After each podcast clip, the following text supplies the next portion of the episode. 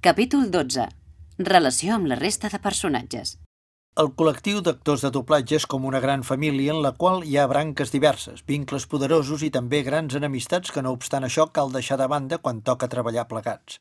Amb això vull dir que tant als anys que es va començar a doblar Bola de Drac com en l'actualitat, les aproximadament 300 persones que integren el col·lectiu de doblatge formaven i formen un univers compost de planetes de diverses dimensions que, tots a la seva manera i en la mesura de les seves possibilitats, procuren brillar de forma individual i al mateix temps girar al voltant d'una determinada òrbita. Ser actor o actriu, independentment que un es dediqui al teatre, al cinema, a la televisió, a la publicitat, al doblatge o a diverses disciplines alhora, comporta una realitat ineludible. El producte és un mateix. Un actor no és com un representant de sabates que porta un catàleg sota el braç al qual el client li pot etzibar. Vostè és un bon venedor i em cau molt bé, però les sabates que ven no m'agraden gaire. El client habitual de l'actor és el director de teatre o de cinema, o directament el productor, i en el cas concret del doblatge, el director de la pel·lícula, la sèrie o el documental que es pretén doblar. Generalment, un company de professió que alterna la direcció amb la interpretació. Per tant, quan un actor s'ofereix per primer cop a un director, el producte que ofereix és la seva pròpia veu, la seva dicció i les seves facultats com a intèrpret. Si el director l'accepta sense més, vol dir que li ha agradat el producte, i si no, doncs vol dir el contrari, per bé que no cal dir-ho obertament, ja que en aquesta professió que té la paraula com a eina principal de treball, a vegades un silenci diu molt més que un gran discurs, perquè sovint la millor manera de no ferir sensibilitats personals és no dir res, sabent que, en el fons, quan algú a qui ens hem ofert no ens convoca mai per treballar amb ell, vol dir que no li hem agradat prou o bé que l'hem impressionat tan poc que ens ha oblidat. I això, en el millor dels casos, crea inseguretat, un dels hàndicaps amb què ha de bregar habitualment l'actor, sobretot al principi de la seva carrera. A l'època que doblava en Bola de Drac, a Barcelona hi havia una trentena d'estudis de so, uns més grans que altres, però tots dependents dels membres del col·lectiu la matèria primera de la seva activitat. Actualment, a causa de la crisi, dels avenços tecnològics i mil factors més, n'hi ha molts menys, potser la meitat, per bé que el sistema de funcionament es manté intacte. Un mateix actor pot treballar en diversos estudis en un mateix dia i, per tant, tots els membres del col·lectiu poden coincidir amb assiduïtat a diversos llocs, tot i que cada estudi té allò que en diuen la seva gent. És a dir, un grup de directors i d'actors afins que solen treballar més en un estudi que en altres per raons molt diverses. En el meu cas particular, tot i que amb el pas dels anys vaig acabar treballant més o menys a tots els estudis de Barcelona i amb la majoria de directors i directores de català, el meu lloc de referència era Estudis Tramuntana d'Esplugues de Llobregat. La raó és ben senzilla. Aquest estudi em va oferir la primera oportunitat laboral i el seu director artístic, Joan Pera, fou qui em va fer la prova inicial i qui em va permetre fer sala al seu costat durant mesos, fins que, com ja he explicat, vaig començar a treballar professionalment fent petits papers en sèries de dibuixos animats i llargmetratges. Qui més qui menys sap que els actors són persones que treballen amb les emocions i que fàcilment són presa d'incerteses, fòbies i prejudicis. Una professió que detesta el color groc perquè afirma que porta mala sort, o que depèn de la trucada quasi diària per sobreviure i mantenir alta la moral, no pot comportar-se igual que un funcionari que té la feina assegurada de per vida en una oficina treballant de 8 a 3. Marlon Brando deia que un actor era un senyor que s'avorria sobiranament quan no podia parlar d'ell mateix. La cita és un punt exagerada, però no pas del tot aliena a la realitat, perquè l'actor ha de ser forçosament una mica egocèntric si vol treballar i donar a conèixer les seves habilitats, perquè, com ja he dit al principi, el producte que ven és ell mateix, per tant, tret que es tracti d'un primera figura que compta amb representant o mànager, no li queda més remei que aprofitar la mínima ocasió per donar-se a conèixer o promoure el seu treball entre els qui poden oferir-li feina. Òbviament, hi ha professionals que saben vendre's amb gràcia, talent i naturalitat, com qui no vol la cosa, mentre que d'altres, fent exactament el mateix, són titllats directament de pedants o agòlatres insuportables. En aquest marasme d'emocions, pors, incerteses i possibles malentesos s'han forjat grans afinitats, però també algunes enemistats que han perdurat fins i tot més enllà d'una generació. Jo he conegut fills i filles de grans dames del teatre i el doblatge que, a causa de fets protagonitzats pels seus progenitors molts anys abans, els descendents mantenien una relació una mica tensa, per bé que a l'hora de treballar la tensió solia convertir-se en una rivalitat que sovint donava bons fruits interpretatius. Recordo també el cas de dues actrius d'una certa edat actualment ja retirades però que a la seva època havien estat primeres figures, que un cop es van discutir de mala manera davant el micròfon perquè una va dir de l'altra que interpretava perfectament una alcohòlica perquè en la vida real hi tenia molta pràctica. No sé amb certesa si l'origen d'aquella baralla fou una broma malentesa o realment un comentari deliberat fet amb mala intenció. El cas és que aquelles dues actrius, tot i haver compartit escenaris teatrals, platós televisius i sales de doblatge durant anys, un bon dia van deixar de dirigir-se la paraula per sempre, a menys, és clar, que es veiessin obligades a treballar juntes davant el micròfon. Aleshores, tant l'una com l'altra treien el millor d'elles mateixes per demostrar-se mútuament que, tot i l'edat que tenien, es mantenien en plena forma. Les sales d'espera de tots els estudis de doblatge són un món una mica especial. Generalment, les persones convocades a una mateixa hora per treballar en un mateix estudi, encara que siguin sales i produccions diferents, coincideixen en un espai únic, semblant a la sala d'espera del dentista, on a vegades les sessions s'allarguen durant 6 hores o més. Alguns aprofiten aquests temps perduts entre take i take per fer un munt de coses. Conversar, llegir, pensar, telefonar, explicar acudits, fer mots encreuats, contemplar el sostre, criticar algú altre, repassar el text d'una obra de teatre, fer una capcinada, jugar amb el mòbil, fer mitja o ganxet, revelar algun secret i tot allò que es pot fer en una sala d'espera on hi pot haver entre dues i vint persones. Al principi, quan un no coneix pràcticament ningú i és a la sala d'espera d'un estudi que no ha freqüentat gaire, procura llegir el diari i al mateix temps escoltar les converses que es mantenen al voltant per veure si hi ha ocasió de posar-hi cullerada amb naturalitat, perquè l'objectiu principal de l'actor de doblatge novell és integrar-se, conèixer gent nova i procurar caure bé el major nombre de companys i companyes, entre els quals sempre hi pot haver algun director o futur director. Les relacions públiques són essencials en aquesta professió, per bé que la norma bàsica és fer-se veure, perquè se'n recordin d'un, però sense que es notin massa les intencions. És tot un art, realment, integrar-se al món del doblatge. Un cop exposat al context professional en el qual es mou l'actor de doblatge, el lector entendrà perfectament que establir lligams estrets entre actors o actrius que al mateix temps són competència directa no sempre és fàcil.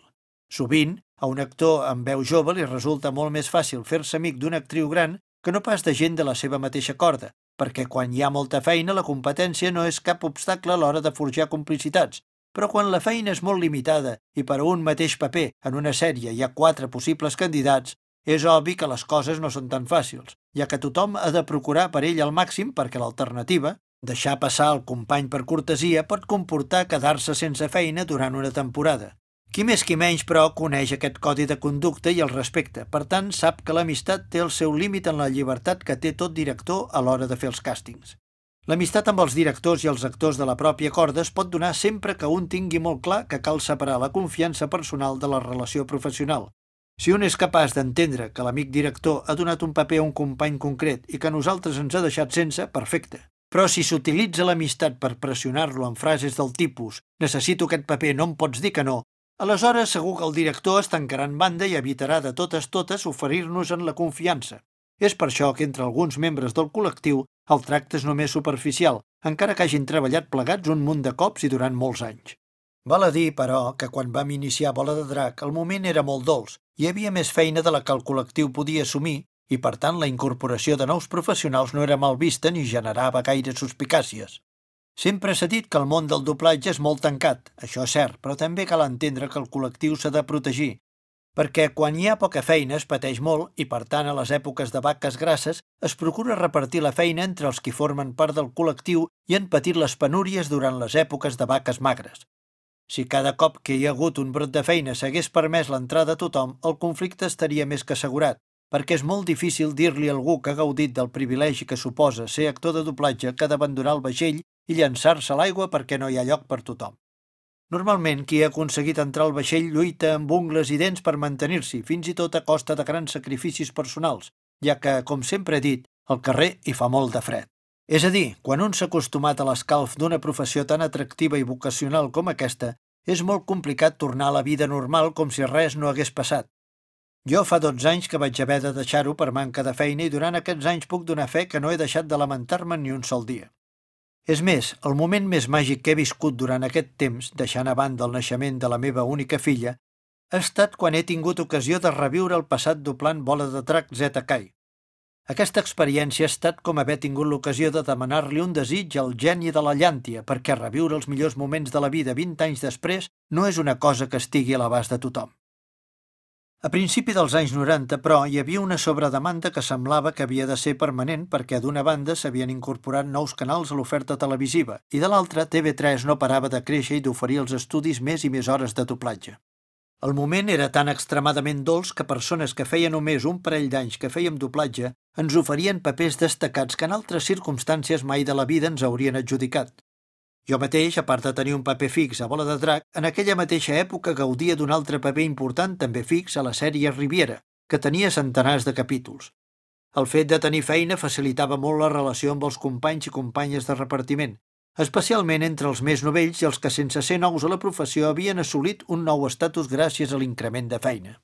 Alguns dies hi havia tal alegria a la sala d'espera de Bola de Drac, especialment quan coincidien molts actors i actrius alhora, que en Joan Pere, el director, no s'estava d'etzibar-nos una frase molt pròpia d'ell. Gaudiu, gaudiu, ara que podeu, que amb els anys aquesta alegria ja us marxarà.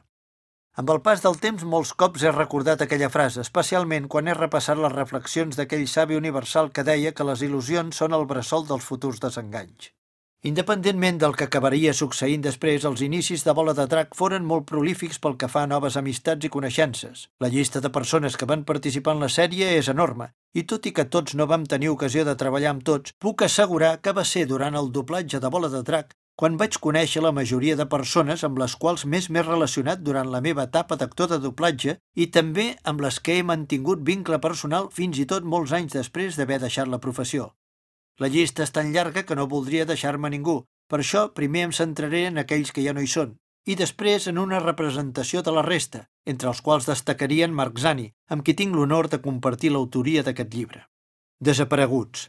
Albert Díaz, Joan Belilla, Francesc Figuerola, Jordi Dauder, Rosalia Banyos, Vicenç Manel Domènech, Jordi Vila, Pep Matarn, Alfred Luquetti, Manolita Domínguez, altres intèrprets, Isabel Montaner, Mònica Pedrós, Anna Maria Camps, Enric Isassi Sasmendi, Gal Soler, Jaume Mallofré, Roser Contreras, Toni Sevilla, Xavier Casant, Xavier Fernández, Ivan Pera, Albert Socies, Pilar Morales, Oriol Rafel, Marta Barberà, Carme Capdet, Quim Sota, Òscar Muñoz, Ramon Hernández, Joel Molacs, Toni Fortesa, Ferran Llavina, Josep Maria Portillo, Maria Moscardó, Anna Pallejà, Jordi Ribas, Antoni Crespo, Luisita Soler, Miquel Bonet, Josep Maria Mas, Claudi Garcia, Pep Saiz, Amadeo Aguado, Carles Canut, Pep Aranós, Adrià Fries, Marta Calbó, Jaume Vilanueva i un llarg etc. Una de les primeres coses de què t'assabentes quan comences a doblar una sèrie és el nom de les companyes i els companys que també hi participaran, tot i que cada sèrie és un món. M'explico. Hi ha sèries que tu fas el paper a doble banda, és a dir, sol, i per tant, poc participes del col·lectiu. D'altres són tan curtes que quan t'adones que hi participes ja s'ha acabat.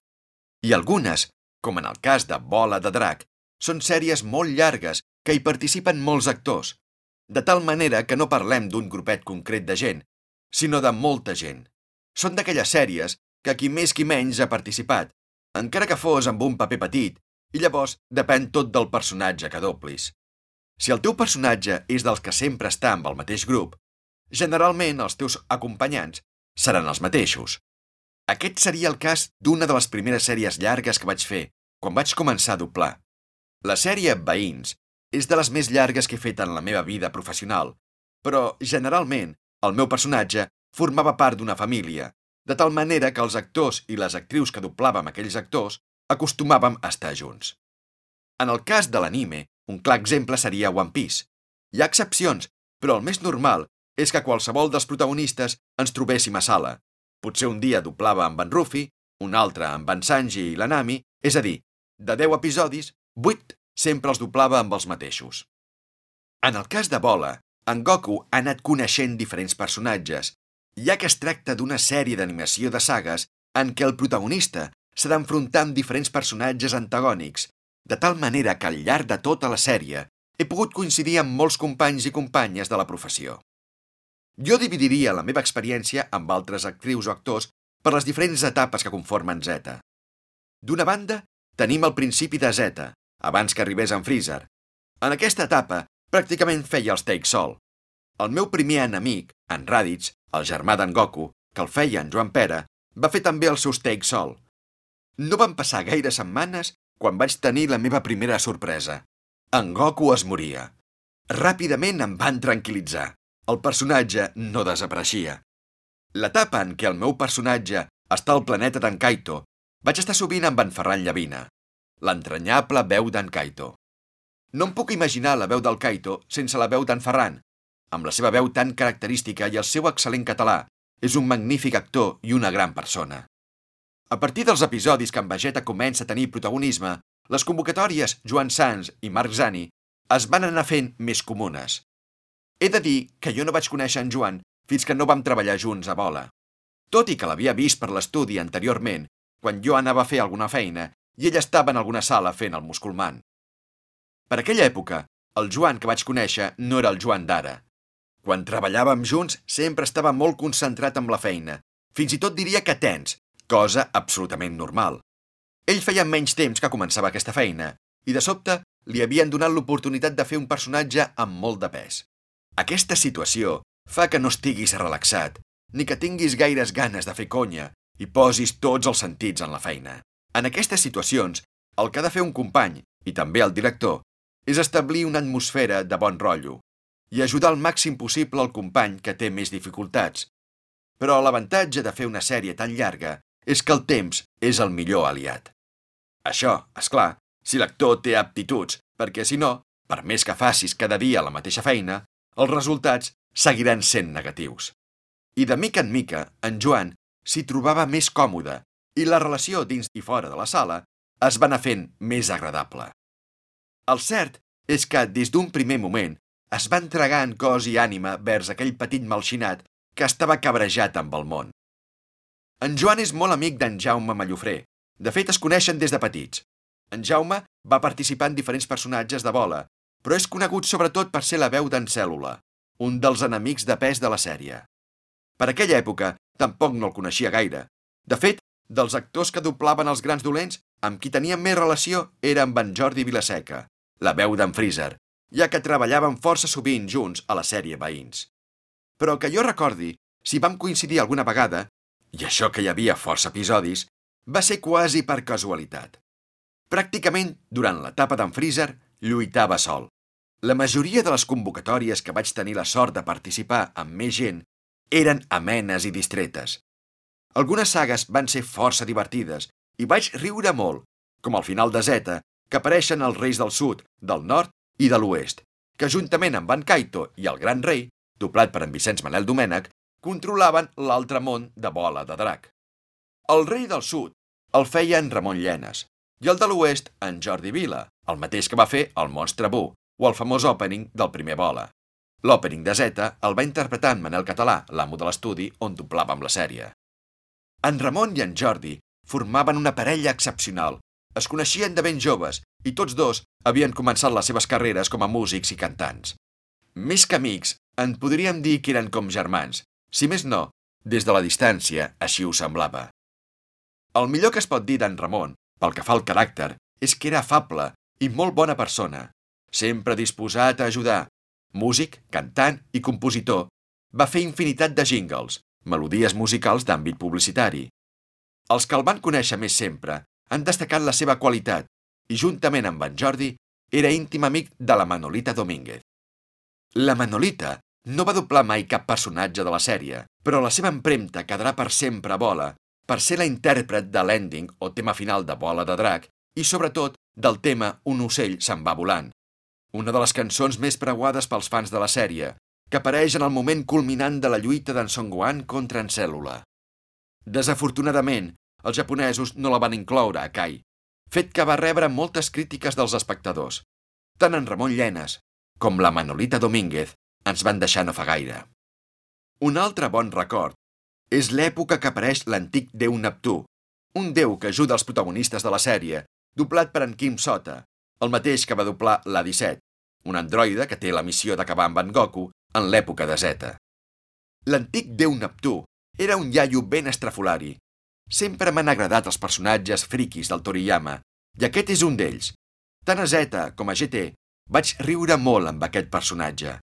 I a GT encara més, perquè vaig tenir la possibilitat de gaudir-lo amb la direcció. A la vegada, el caràcter divertit d'en Kim ajudava que les convocatòries fossin ben amenes. No vull deixar de banda personatges que han marcat els aficionats a la sèrie, com el senyor Satan, un altre personatge ben friqui, un home que s'autonomena campió del món d'arts marcials, però que no aguantaria ni un copet d'en Son Goku. En Satan, a Zeta i a GT, va ser interpretat per en Joan Pau Piqué. En Joan Pau el podríem englobar en el grup dels actors que en aquell moment començaven, com en Joan Sans. També en Joan Pau és cantant, molt bon cantant, un gran imitador d'en Sinatra. En l'època de la sèrie, ell compaginava la feina de doblatge amb les actuacions musicals que era amb el que realment es guanyava la vida. De tal manera que, moltes vegades, acabava d'actuar a les 3 de la matinada i a les 8 era al peu del canó, a la sala, esperant per entrar a doblar. Ningú no esperava, ell el primer, que el senyor Satan agafés tant protagonisme. Per a una persona que feia poc que començava en doblatge, de cop i volta, fer un personatge d'aquella envergadura era tot un repte. Tant ell com en Vicenç, que el dirigia, van suar la cancel·lada però el resultat ja el coneixeu. Hi ha molta gent fan del senyor Satan, i un dels motius, no ens enganyem, és per la interpretació d'en Joan Pau i la direcció d'en Vicenç. Bola de drac va ser l'inici de molts actors de doblatge que ara són primeres espases.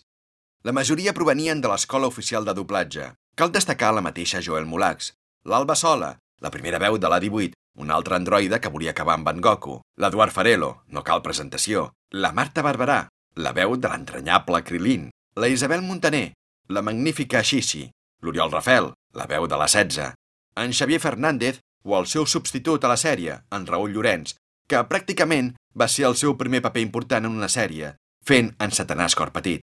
En la meva modesta opinió, en Cor Petit és un dels personatges que van canviar la veu sense perdre qualitat.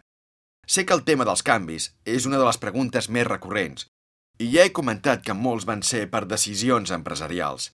En sèries tan llargues, que es doble durant temporades, és normal que algunes veus siguin canviades, sobretot en èpoques de molta feina, com passava a la dècada dels anys 90. Generalment, perquè ja tenen l'agenda plena o per baixa laboral. Però els anys 90 també van ser uns anys convulsos per a la nostra professió. Va ser una època de moltes vagues, de lluites per aconseguir millores salarials i laborals, i això va provocar tensions amb actors, amb empresaris, que moltes vegades van repercutir en els càstings. Com que aquest llibre tracta de les experiències particulars d'en Joan i meves, no entraré en detalls. Quedem-nos amb la idea que qualsevol actor o actriu que va participar en la sèrie va voler fer la millor feina possible. Una de les característiques que té aquesta sèrie és que cada aficionat faria el seu propi càsting. A alguns els hi agrada més el primer Satanàs Cor Petit, d'altres la segona A18, de fet, ja ho vaig patir personalment en el moment que vaig haver d'escollir diferents veus per un mateix personatge a Kai, però d'això en parlarem en el capítol corresponent.